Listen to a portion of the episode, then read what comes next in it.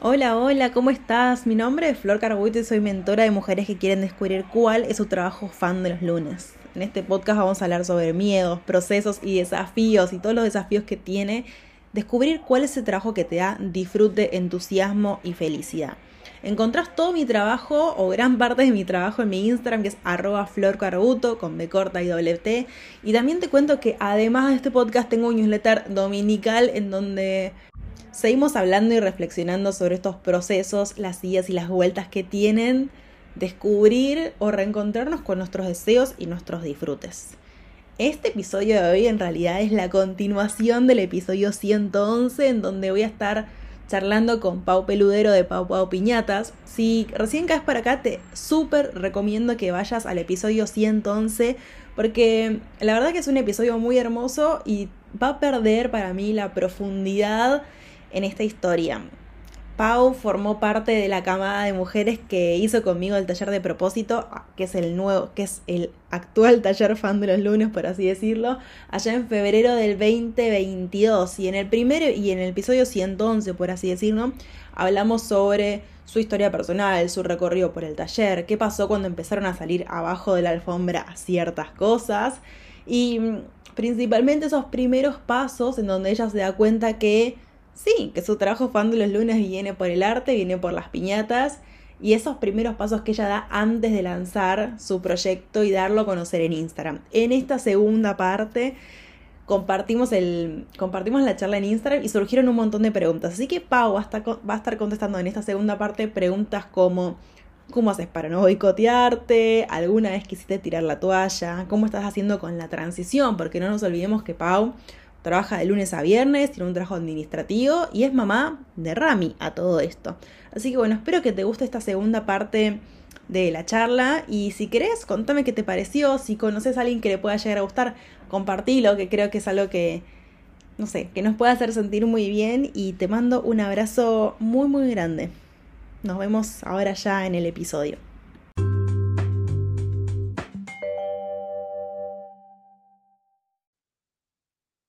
Ok, estamos en nuestra segunda parte, Pau, qué lindo. Eh, me pone recontenta que nos podamos volver a encontrar, que te puedan volver a encontrar y mm, nos había quedado pendiente estas preguntas, porque después la maternidad me, había llamado en ese momento, en la última encuentro, así que nos quedaba esta, esta parte 2 que quizás no tenía tanto que ver con el proceso de encontrar, sino con todo el otro que se abre con, eh, para todas las personas que están escuchando este podcast y dice tipo, ¿quién es la persona que está del otro lado? Mi nombre es Flor Carbuto antes y tengo del otro lado a Pau Peludero, que es em, creadora de Pau Pau Piñatas y que tuvimos nuestro primer em, podcast, entrevista, charla. No sé qué número de episodio es, Pau, yo creo que debe ser, a ver acá, como el 112 o una cosa así, ¿no? A ver, por las dudas. Voy a aprovechar, eso tendría que haberlo dicho antes, pero bueno. 111. En el episodio 111 fue el episodio en el que charlamos y que contaste un poco todo tu proceso hasta medianamente darle rienda a Pau Piñatas y ahora venía esta parte 2 es, bueno, que, que, es una parte que creo que genera mucha mm, incertidumbre que tiene que ver con lanzar el proyecto. El famoso, bueno, y después. Em, Así que nada, arranco así como muy eh, power con esta pregunta que creo que no, se la había hecho Andy, que es, ¿qué fue lo que más te costó al momento de lanzar tu proyecto? Em, yo creo que lo que más me costó y, un poco me cuesta también es el tema del, del prejuicio, pero propio. O sea, de, esos pensamientos que, suelo tener medio de, boicotearme a mí misma, digamos. Em, creo que fue eso más lo que me costó, digamos. Un poco, bueno, lo que hablábamos la vez pasada del quién me va a comprar una piñata o esto que yo hago em, con amor para mi hijo, em, cómo le interesaría a alguien más para, o sea, para comprarlo, para monetizarlo. Em, yo creo que, fue más eso que otra cosa. Lo que me costó de, arrancar y de decidirme a, arrancar. Y bueno, en mi caso, lo que me ayudó muchísimo fue esto que les contaba la vez pasada de em, alguien que había visto eh, lo que yo hacía y que, y que me preguntó eh, fuera de mi círculo. Igual yo a mi círculo le agradezco un montón, a todas mis amigas, a todos los que, que me están apoyando y que me hicieron pedidos. Pero bueno, el hecho de que viniera algo de afuera también creo que me terminó de dar el empuje a decir, bueno, me animo y pruebo. Eh, y bueno, y en eso estoy también, en ese, camino estoy. Sí, siempre, siempre creo, creo que hay un desafío, por así decirlo, en el estadio en el que estemos. sí, esto, como el, crecer tiene estos, estas invitaciones a, hacernos preguntas y trascender esos desafíos. Me venía muy bien lo que contaste, porque una de las preguntas, esta es como pregunta más o menos del, del millón, pero dice, ¿cómo haces para no boicotearte? No, es que no, me auto boicoteo siempre, o sea, Eh, hago a pesar de, esa voz interna. Em, la, otra, la otra vez escuchando un podcast que hablaba de esto de la voz interna, em, hablaba de esto de que todos tenemos esa voz que, nos tira para abajo, que dice, uy, mira esto que estás haciendo, eh, qué feo, qué mal, qué, eh, qué boluda por, perdón, qué boba por decir esto, o, o que es esa voz que te tira para atrás, eh, esa voz está, o sea, conmigo convive y por lo que decían también en el podcast, todos tenemos un poco esa voz. Después depende mucho de la historia de cada uno, de la personalidad de cada uno, si esa voz es más hiriente o menos hiriente, pero todos tenemos un poco de eso. Em, y, esa voz y el miedo a todo lo que estoy haciendo, o sea, como que conviven conmigo toda esta parte del proyecto también es una parte inicial y es, exploración pura. Entonces es como ir caminando en terreno que no conozco y es mandarme mucho desde la intuición, desde el deseo, desde las ganas y sin saber mucho cómo va a resultar. Entonces esa voz está, está como a viva voz. en lo que sí estoy, me estoy dando cuenta, y eso también me ayudó un montón en la terapia, es que identificar a esa voz, que antes esa voz por ahí lograba que yo no hiciera algo, porque mira qué pavada esto que vas a hacer, ¿para qué lo vas a hacer? Entonces no lo hacía. Y ahora es como, bueno, está ahí, la escucho, pero no le hago caso y hago las cosas igual. Y me parece que se trata un poco de eso, o sea, que, que eso convive con nosotros, pero el tema es la importancia que uno le da a esa voz. Eh, creo que esto podríamos también hablar como un millón de años. vos decías como, bueno, ah, digo, digo boluda, no lo digo, digo, sí, claro, decilo, porque la voz interna no, no anda con tantos tapujos a la hora de darnos. Es como que nos dice la palabra que menos queremos escuchar. Nos toca ese lugar que nadie sabe que existe esa voz, esa voz interna que dice, ah, sí, mira, mira cómo, mira cómo hago que tipo te arrodillas y me pidas perdón, más o menos. Eh, que es muy evidente y que cada uno le habla distinto. Vos, como bien decís, depende de la historia, depende, tendrá sus tonalidades y los momentos en los que se activan. Me parece súper interesante esto de decir como hago a pesar de la voz. Me parece que es como, em, algo muy de mucha valentía también, porque imagino que hay mucha resistencia, tipo esa voz de no sabe qué decir, saben dónde tocar, saben qué momento activarse, y hacer a pesar de levantarse y decir, ¡hey! Aplausos, tipo, aplausos colectivos para Pau, que, que lo está pudiendo hacer y creo que es un ejemplo muy lindo para todas las personas que quizás no, no están haciendo por la voz. Y otra cosa también que me parece mm, espectacular, creo que lo voy a contar en el news del domingo, no sé cuándo lo vamos a publicar esto, que mm, en lo, personal me di cuenta también de esa voz, de una voz interna, que no sabía que estaba ahí. Y como que a través de distintos ejercicios, visualizaciones y cosas con las que estoy trabajando, la pude ver y fue como, uh, esto, o sea, estoy seguro que esto estaba. Pero si uno está con la cabeza en otro lado o haciendo otras cosas, no le da lugar a sentarse y a escucharla, digamos. Entonces fue como, ok, bueno, vamos a ver cómo, cómo hacemos a pesar de, o cómo puedo encontrar herramientas en lo personal para mostrarle que está equivocada o para yo hacer esa transformación que siento que necesito hacer para acercarme a ese lugar. Em, así que nada, creo que es algo como muy inspirador. como te decía. Yo escuchaba a Nahuel Penisi, al cantante, eh, le preguntaban con qué artistas famosos había cantado, bueno, cantó con un montón y en una de esas cuenta que con León Gieco, y entonces él decía, me pasó algo re loco con León Gieco, y es que él vio uno de mis videos de YouTube y me mandó a llamar cuando vio el video y me invitó a tocar en el Gran Rex, con el Luna Park, no me acuerdo, una, y, y el entrevistador le decía, pero qué locura, dice, ¿y cómo te animaste?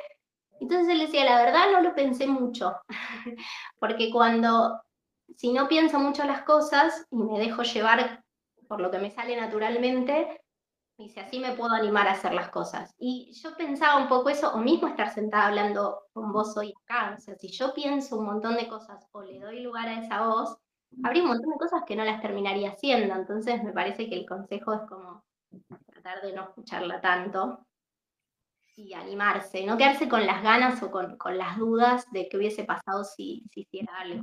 Ay, sí, es que esto es tan, es en lo personal esa sensación es tan fea la de la duda, que creo que siempre, siempre que estuve como, ay, bueno, no, fue como, bueno, mi yo del futuro se arrepentiría de no hacerlo, y fue como, ay, sí, se arrepentiría de no hacerlo, así como, bueno, yo como cerrar los ojos e ir, y me haces acordar también a, a la charla que tuve con Andy, que estábamos viendo si la publicamos o no la publicamos, que es Andy Arindei, eh, en donde ella dice que lo que más le costó en su proyecto tiene que ver con la exigencia. Eh, y decía, bueno, la manera en la que lo, puede como un poco eh, sobrepasar o ahora llevar es hacer y no mirar tanto atrás, como hacer no quedarme pensando y que si esto y que lo otro, hacer y, darle más para adelante y no estar constantemente chequeando cómo es que salieron las cosas, porque ella dice, por mi personalidad, si entro ahí no salgo más, digamos. Eh, así que nada, esto de, bueno, digo, digo que sí y hago y después vemos cómo sale. Es es un proceso re personal, yo, yo lo estoy, me estoy dando cuenta que más allá de un trabajo, si se quiere, es estar tan, tan ligado como es uno. A mí, o sea, es como, yo siento que es medio como una tesis, eh, como un proyecto y como que se ponen en juego un montón de cosas de mi personalidad, mucho para trabajar en terapia, porque hay un montón de esto, a mí también me pasa, de la autoexigencia, yo soy muy perfeccionista, muy detallista, y hasta puntos en los que a veces no está bueno, y está bueno por ahí soltar un poco, relajar para poder disfrutar, y por ahí estos momentos o estas cosas que estoy transitando ahora me hacen como ponerme la cara de frente a esa situación y analizar un montón de cosas que antes en automático mucho no las, no las analizaba y si no fuera por este proyecto no saldrían a la luz. Claro, es que yo siempre digo como, en, en, este caso, en tu caso, en mi caso, como emprender es ante todo un camino de autoconocimiento. O sea, uno piensa que no, que en realidad voy a aprender sobre hacer piñatas o cómo tener un negocio rentable de piñatas, como... Y eso, eso sí, pero en un segundo plano, porque hay una persona que es la que hace las cosas, que las que piensa, las que las idea, las que las comunica, que somos nosotras. Entonces es para mí un camino, al menos lo que creo yo, de, de conocer nuestras mejores partes y las partes más luminosas, así como, ah, mira vos, tipo, yo no sabía que podía hacer esto, que podía hacer esto, me animé, y y todas esas cosas hermosas que si no estamos acá no nos, eh, no nos daríamos cuenta de eso. Y también de que afloran quizá más miedos, más exigencias, se levantan otras voces internas que nos dicen, como, y es, ok, Flor, bueno, ¿vos querés estar acá? Sí, yo quiero estar acá. Bueno, entonces, a lograr todo esto, eh, así que sí, es un recontra camino de autoconocimiento y creo que a medida que, no por ser eh, simplista y lineal, pero a medida que nosotras vamos creciendo internamente, también crecen nuestros proyectos. O que le vamos dando combustible porque nos transformamos y si no, es la persona que hace, la persona que piensa, la persona que lo que sea, eh, crece todo. Lo que eh, Naila Norrit le llama como el ancho de banda emocional. Ese ancho de banda interno de crecimiento, cuanto más eh, grande está, también se refleja muchas veces en, el afuera porque nos permitimos hacer otras cosas o porque nos tomamos las cosas de otra manera o porque lo que fuera. Pero bueno, me fui de pregunta. Em, quedan dos preguntas últimas el mini podcast de hoy, que es, ¿alguna vez quisiste tirar la toalla? Sí, sí, así, o sea, ya te digo, ese pensamiento recurrente, bueno, ahora cada vez menos, estoy cada vez más entusiasmada, entonces em, sí, me estreso un montón en todo el proceso, hasta que em, todavía no logré como esta parte de, disfrute por esto, porque soy muy detallista y, y bueno, muchas veces me lo vivo así como con mucha autoexigencia, esa parte la tengo que trabajar. Em, sí, sí me pasó antes, antes de abrir el Instagram, yo había, mm, había empezado a hacer un par de trabajos para amigos, que, porque lo conté entre, en mi círculo de amigos y justo había un par de eventos de cumpleaños y todo, entonces me fueron pidiendo cosas. Y hubo uno de esos pedidos en los que, en los que no llegué, o sea, sí llegué para la fecha que me pidieron, pero por ahí dos días antes estaba como loca, que no llegaba, que no, no me salían las cosas como yo me había imaginado otra de las cosas que estoy transitando ahora. Creo que vos lo hablabas en uno de los newsletters hace un tiempo de, esto de que uno imagina las cosas de una forma y después cuando las baja, ¿no? y las pone en práctica, muchas veces no salen como uno se las imagina. Eh, yo hasta el día de hoy muchas veces hago una, dos veces, tres veces a veces lo mismo hasta que me gusta cómo queda. Y en mi cabeza todo salía de la primera, de la primera vuelta. Entonces, em, sí, en uno de esos trabajos me pasó y me cuestioné, dije, listo, no abro nada, no había abierto el Instagram. dije, no, ya está, no abro el Instagram porque si me está costando tanto esto, eh, no, como que no, no estoy a la altura para, para hacerlo. Pero después, yo creo, no sé, no sé si vuelvo a lo mismo con lo de esta voz, pero después cuando, cuando pasó esa sensación, y miré lo que, lo que había hecho y después cuando lo entregué tuve re buena devolución del otro lado. Todo eso me anima también y me animó a, seguir intentando. Em, pero sí, e, e, en mi caso es muy, muy lejos a, lo que es un proceso perfecto. O sea, no es que yo me... Es algo real. Real, tal cual, tal cual, tal cual. Es como yo me lo imagino de una forma bueno, eh, parte de lo que estoy haciendo ahora es eso. Eh, doy plazos muchas veces sin tener en cuenta em, la vida misma, ¿no? Que uno por ahí se puede sentir mal, que se puede estar enfermo. Tengo un niño pequeño, entonces también pasa que, hay cosas que pasan con él. Y todo es aprendizaje. Por eso te digo, a mí me sirve un montón esto para, para aprender y para mm, cada proyecto es, es una oportunidad para, seguir aprendiendo también. Totalmente, esto se hace, se aprende.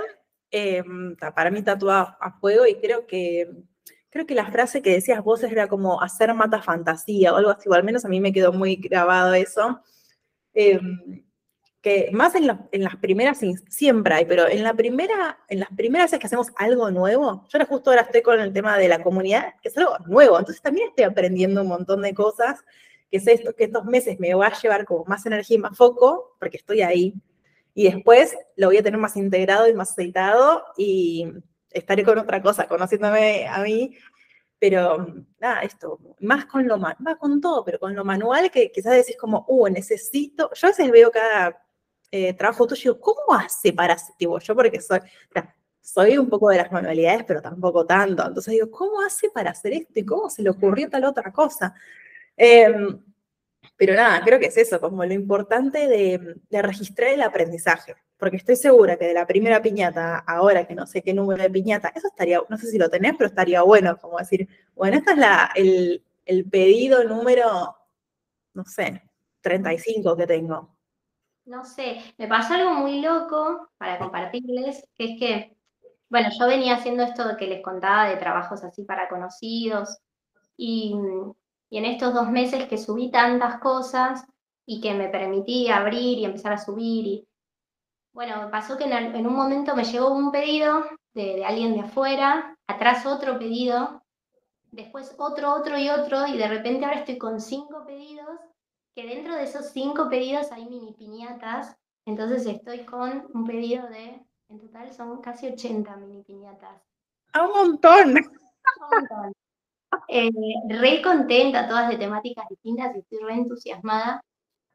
Pero claro, estoy como procesando todo porque, por un lado festejando, decir, che, te animaste, mira cómo tiene un resultado, ¿no? Del, del no voy a, nadie me va a comprar una piñata, a estos pedidos es un montón en poco tiempo. Y ahora esta segunda parte de decir, bueno, cuando te pones a hacer, te das cuenta realmente de los tiempos, de la complejidad, de la organización, porque yo también, una de las cosas que me doy cuenta es que tiendo a querer abarcar todo yo, entonces me doy cuenta que si quiero realmente que sea algo que, sea un trabajo y, y, a darle la importancia que merece, tengo que aprender a organizarme, a delegar trabajo también, para poderme organizar y poder cumplir. Entonces hay un montón de cosas en las que voy medio a los tumbos pero que si no las transito no aprendo. O sea, por más que alguien, y eso que hago talleres, que hablo con otras, tengo amigas emprendedoras, hablo con otras emprendedoras que me aconsejan un montón, hay mucho que parte de la experiencia propia, que hasta que vos no te sientes y no pruebes lo que te gusta hacer y no lo intentes, que no te salga, que lo vuelvas a hacer, los tiempos, todos hay un montón de cosas de tu trabajo que no las vas a, y nadie te va a poder decir porque es tuyo.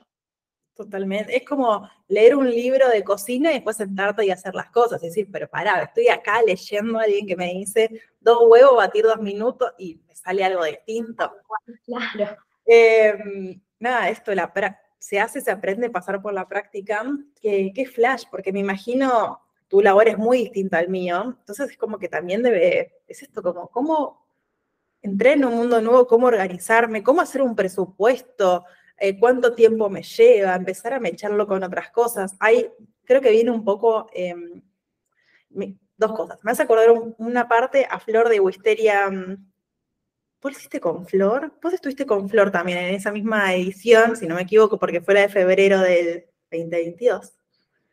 Em, quizás te acordás cuando veías una foto. Ah, sí, Flor, me acuerdo. Em, Flor estaba ahora con un estudio de cerámica y lo último que hablé con ella es que me dice, como se abrió un estudio en mi casa, está viniendo gente a hacer el taller, y yo estoy como eh, integrando todo esto que está pasando y tratando también de encontrar mi propia forma y mi propio estilo y el lugar hacia el que quiero ir, que es un montón.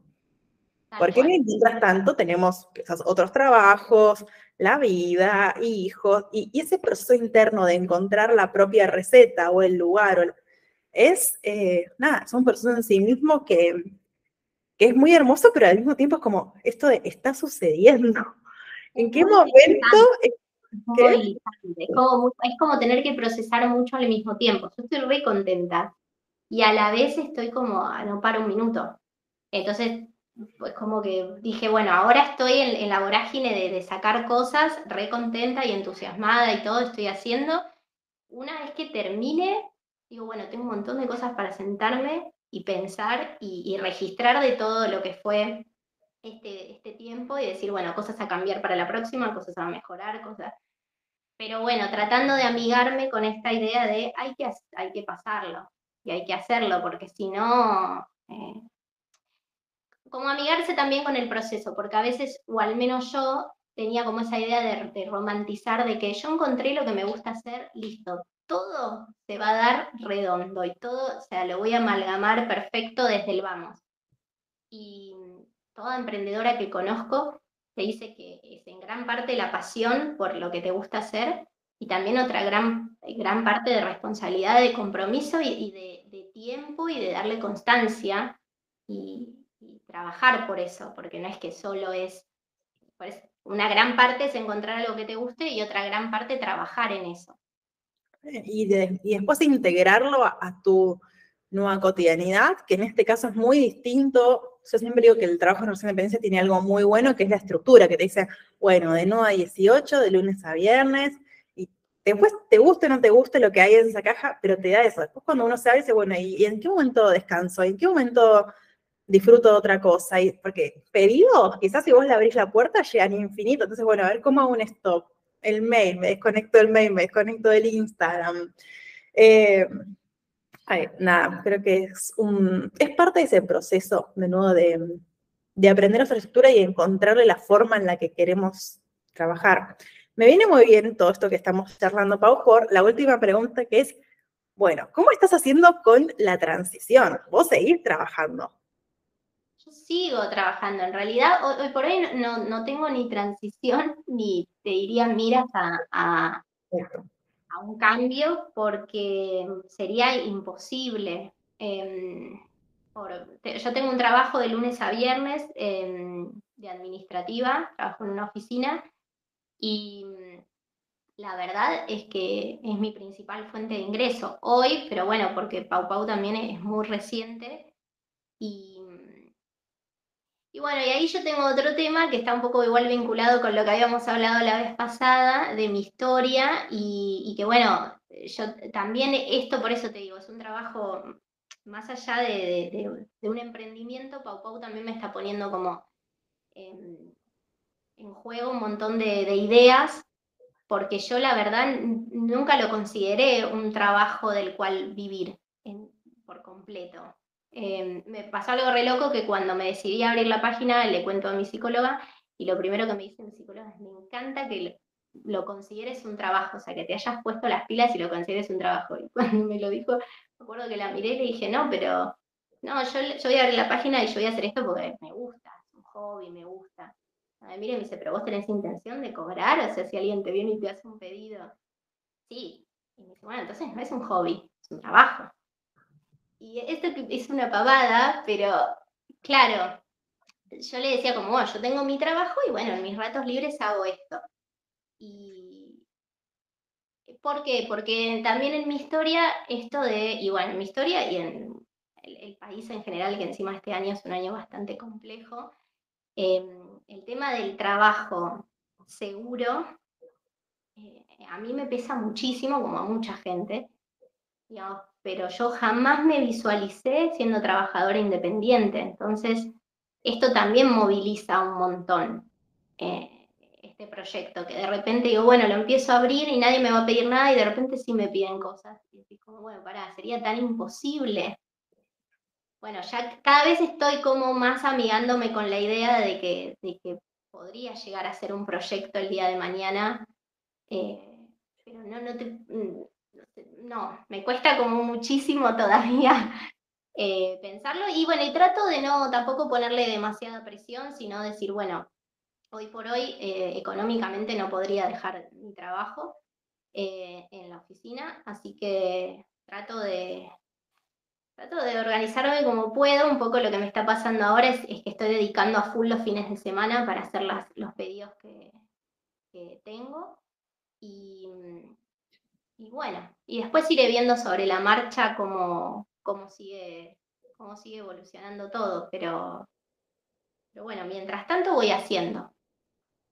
Espectacular esto, ver para dónde, para dónde te lleva el camino. Y en esta experiencia también que es muy movilizante aparece esto, como, bueno, pero yo pensaba, pero ahora está pasando esto, y la mente que está como atajando un poco los penales para que no se mueva tanto la estructura y, y nada, buscando hacer, sintiéndote cómodo, así que espectacular. No era para, porque sí o sí tenía que hacer una transición, sino porque, che, surgió la pregunta y a ver, a ver qué está pasando con esto o, para dónde te está llevando. Em, así que nada, ay, qué lindo. Eh, ¿hay algo más que quieras aprovechar este ratito para compartir cosas, algo que no te pregunté, que te gustaría traer a la mesa? Pensando más en esta segunda etapa de, me abrí el Instagram, estoy haciendo piñatas, mini piñatas y cake toppers. Sí. Eh, no, no, a mí yo creo que lo que, eh, por la etapa en la que yo estoy pasando ahora, que es todo como muy inicial, eh, trato de, manejarme con la intuición, o sea, también dándole igual un marco y tratando de, darle un marco de trabajo, o sea, no, hacer solo cuando tengo ganas, sino tratando de, darle impulso a esto. Y dentro de la cortísima experiencia, desde que lo abrí hasta ahora, em, lo positivo que rescato y el resultado que rescato es que si uno realmente em, le pone energía a algo que le gusta hacer, hay oportunidades que aparecen. Em, yo lo, estoy vivenciando ahora. El hecho de, animarme a hacer cosas empezó a abrirme un montón de otras posibilidades y me parece que se trata de eso, de hacer. de hacer y de intentarlo. Por más que uno crea como, no, ¿para qué lo voy a hacer? No, ¿por qué lo voy a hacer? No, me gusta, pero no, no puedo vivir de esto. Bueno, intentarlo y hacerlo. Y en el hacer, cuando uno pone tanto énfasis en algo que le gusta, yo no creo que pueda salir mal. Hoy justo escuchaba en la radio eso, que decían que cuando vos, no sé si es talento o es un don, o es, simplemente la pasión por algo que te gusta. Por ahí le pones, por ahí no, le debes poner tanta pasión a eso que te gusta hacer, que eso se refleja y los otros lo ven.